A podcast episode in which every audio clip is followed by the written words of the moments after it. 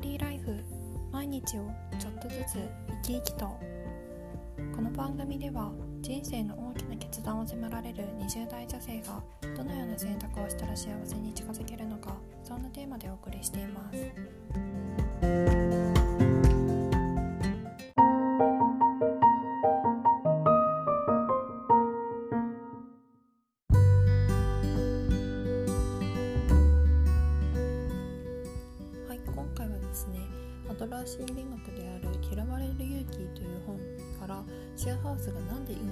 ったのかということを深掘りしようと思います。今回ですねえっ、と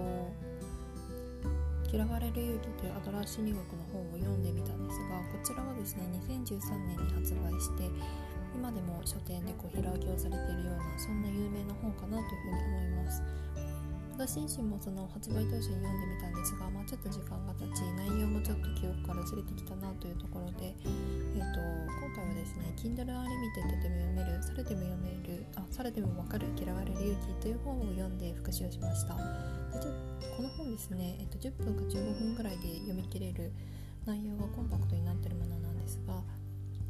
すっとこう解釈しやすいような言葉選びをしているのですごい分かりやすいなというふうに思ったのでちょっと復習したいっていう方にはおすすめの一冊かなというふうに思います。では、えーと「嫌われる勇気」という内容をざっと復習させてもらいますと大体4つの大きなポイントに分かれています。1つ目のポイントが承認勇気を捨てること。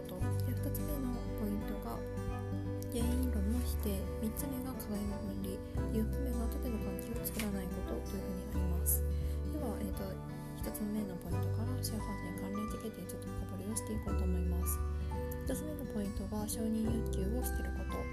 ですね。で、えーと、この承認欲求を捨てた方が人間関係楽になりますよというのがアドラー心理アドラーさんっていうことなんですが、えーと、これが何でシェアハウスでは楽にできるかというところなんですがですね、間関係においてこの承認欲求っていうのはすごくつきまとってくるものなのかなというふうに思うんですが、えーと、そのいろいろある、まあ、例えば会社の人とか、えーとまあ、恋愛関係でも承認欲求っていうのは結構大きくなっていくとは思うんですがシェアハウスってそれらのシェアハウスの人間関係と、まあ、その他の家族だったり会社だったり恋愛だったりっていうところの、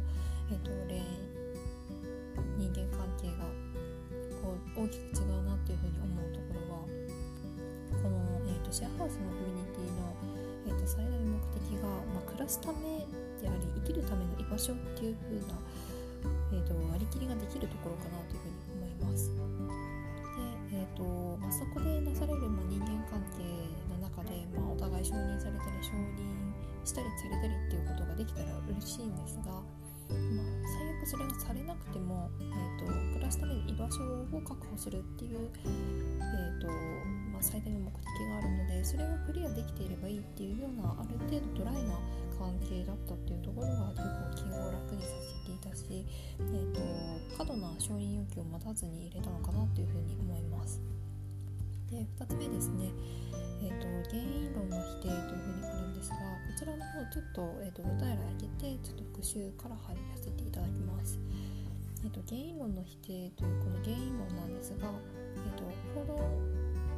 は、えー、となんとかだからなんとかをしたっていうのが原因になります。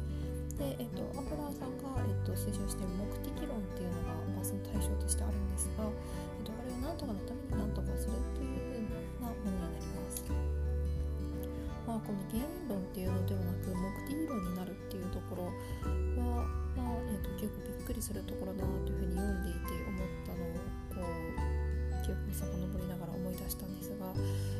れちょっと例えを挙げてみますと,、えーと、例えば上司が部下を怒っているということがあったとします。でえーと多くの場合部下がミスをしたから怒っているっていうような部下のミスによって引き起こされる、まあ、怒りだっていうのが、まあ、えっと、原因論になるんですね。で目的論っていうのになりますと上司は、えっと、その部下が次に同じミスをしないようにするために、えっと、怒っているっていうのが目的論になります。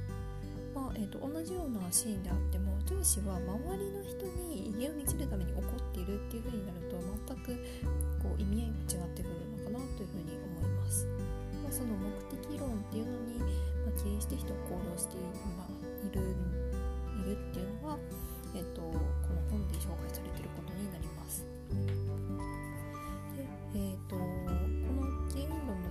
ていうところに関係して、えーと、シェアハウスの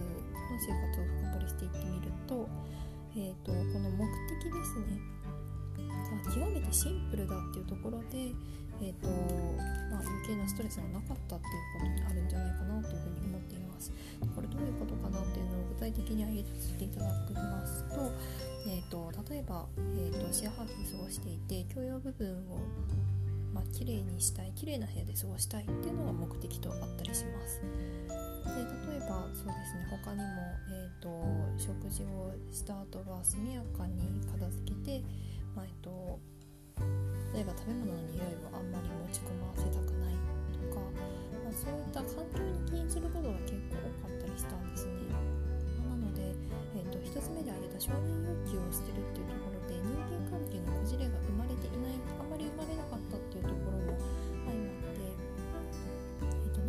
したいっていうのがすごくシンプルで明確だったっていうところもありますし、まあ、環境の問題って、えーと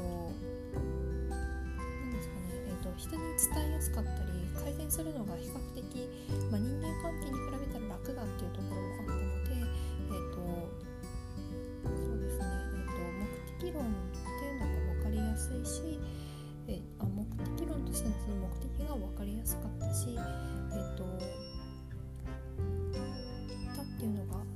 と、快適だったなという一つの要因かなというふうに思います。では3つ目ですね、えーと、課題の分離というふうにあります。これも、えー、と本に書かれていた例を挙げさせてあ例でちょっと復習をさせていただきますと,、えー、と馬に水を飲ませてやるやりたい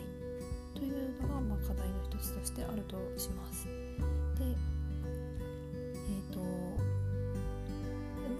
水辺に連れていくっていうことは飼い主である私たちはできるんですが水を飲むか飲まないかっていうのは馬の問題になります。で、えーと、これつまりどういうことかと言いますと,、えーと、水辺に連れていくっていうところは、えーと自分でどうにかできることで飲むかどうかっていうことに関しては自分の問題ではない自分だけではどうにもできない問題だという問題の切り分けをするっていうのが大事ですよっていう話になります。でえーとまあ、これをシェアハウスの生活で深掘りしていってみると,、えーと例えばなんですが何かこう不都合なことが、えーと、起こりますね。でその、えーと、課題について、えーと他の住人はどういうふうに思っているんだろうっていうふうなことを相談して、えーと、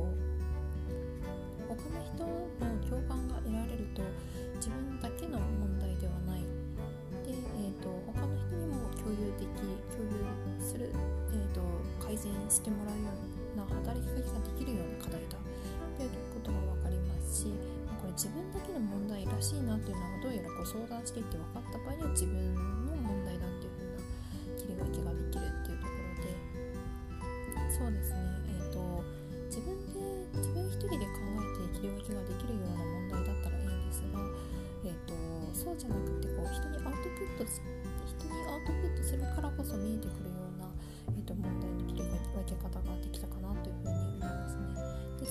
私にとってこのアウトプットするっていう作業こそが、まあ、問題あの課題の分離にすごく役立っていたので、えーと精神衛生の面ですごくこう良かったなっていう風な思いがあります。で4つ目は、えーと、縦の関係を作らないことっていう風にあるんですが、まあ、住人っていう、えーと、それこそ年齢差もありましたが住人っていう、まあ、フラットな関係であったっていうところはすごくこう居心地が良かったなというふうに思っています。そうですね、えーと、ちょっとまとまらないところも多かったんですが、えーと、1つ目の少年欲求を捨てる2つ目の原因の否定3つ目の課題の分離で最後4つ目縦の関係を作らないことというアドラー心理学にあたってシェアハウスを深掘りしていってみると,、えーと、構そのアドラー心理学で自分で心がけるだけじゃなくて実践できるっていうところまで落とし込めたのが、えーと、シェアハウスの生活だったなというふうに、えーと思っているというのが最後のまとめになります。